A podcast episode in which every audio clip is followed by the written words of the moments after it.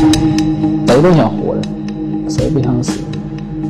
有的时候梦到他们拿刀追我，船上的人几乎都不信，不相信他们。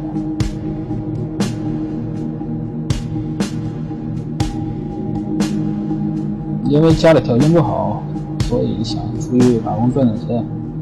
说实话也挺苦的，就那么大的地方，不到十二月份，正常情况下有几个不害怕的，谁也不是变态杀人狂什么的，没想过自己能活着。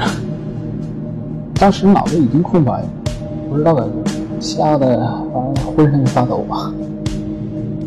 在那种情况下，船上的人几乎都不信，不相信他。这不跟一个人还不还没有自己就能待着安全，想跟人说你都不知道去找谁说，只能自己慢慢想。那阵儿就唯一想法是啥，就是赶紧回到国内，尽快回到国内吧。寻思离家近一点就近一点呗。如果死了死了能变成女的话，离家吧。这件事情到到后来吧。只能是这些人唯一，我们俩那就是两个人唯一没有手上没有东西，根本算不上他们一伙或者是回来谁也不能保证不出卖，就自己得先把这个事情说。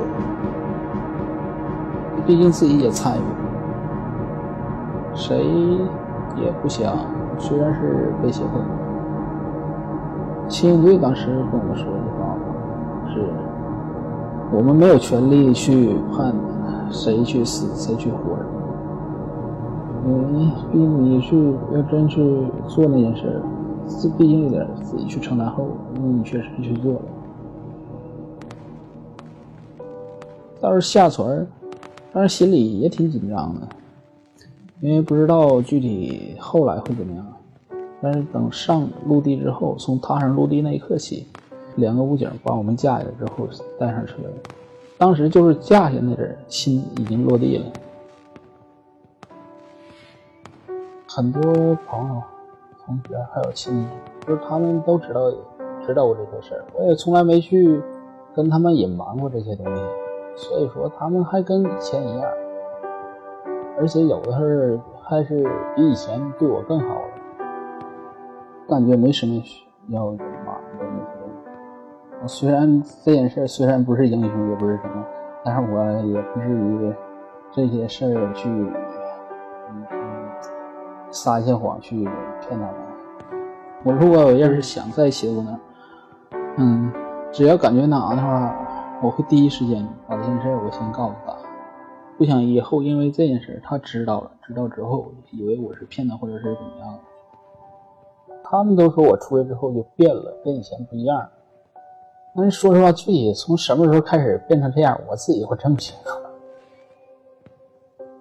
因为怎么说呢，现在社会比较和以前比可能不一样。出来之后根本就不知道外边是什么样，变化有多大。那阵根本就不知道什么是四 G 手机，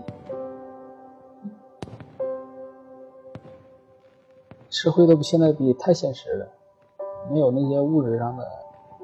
有几个去愿意去和你一起过苦日子？不是说一个没有，是太少了。感觉我没那运气遇到，我也没什么太大的影响，就是这过正常日子，不会为钱太去愁这些东西。再就是家人这边吧，身体能好点吧，